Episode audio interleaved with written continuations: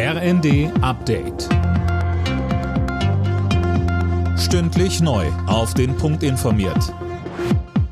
Ich bin Linda Bachmann. Guten Morgen.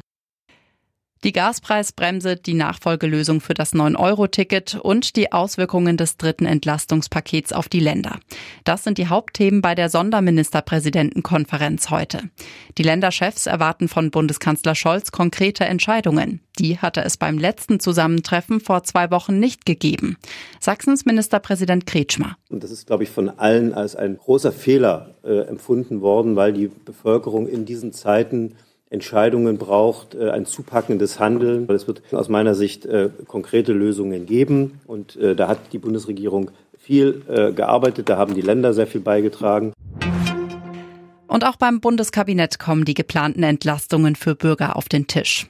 Dabei geht es um einen Entwurf für eine Einmalzahlung für Privathaushalte und kleinere Gewerbe beim Gas. Geplant ist die Höhe des Dezemberabschlags zu übernehmen. Bundesgesundheitsminister Lauterbach will die Krankenhäuser wegen hoher Energiekosten mit Milliardenhilfen unterstützen. Kein Krankenhaus wird ein Problem bekommen, weil es die Inflation, den Strom oder das Gas nicht bezahlen kann, sagte der SPD-Politiker im ZDF. Das wird so laufen, dass wir da also aus dem Wirtschaftsstabilisierungsfonds Geld zur Verfügung stellen, bis zu 8 Milliarden Euro. Die Details werden noch also vorgestellt werden. Aber äh, wir werden sicherstellen, dass zu keinem Zeitpunkt den also Krankenhäusern Strom oder Gas fehlt.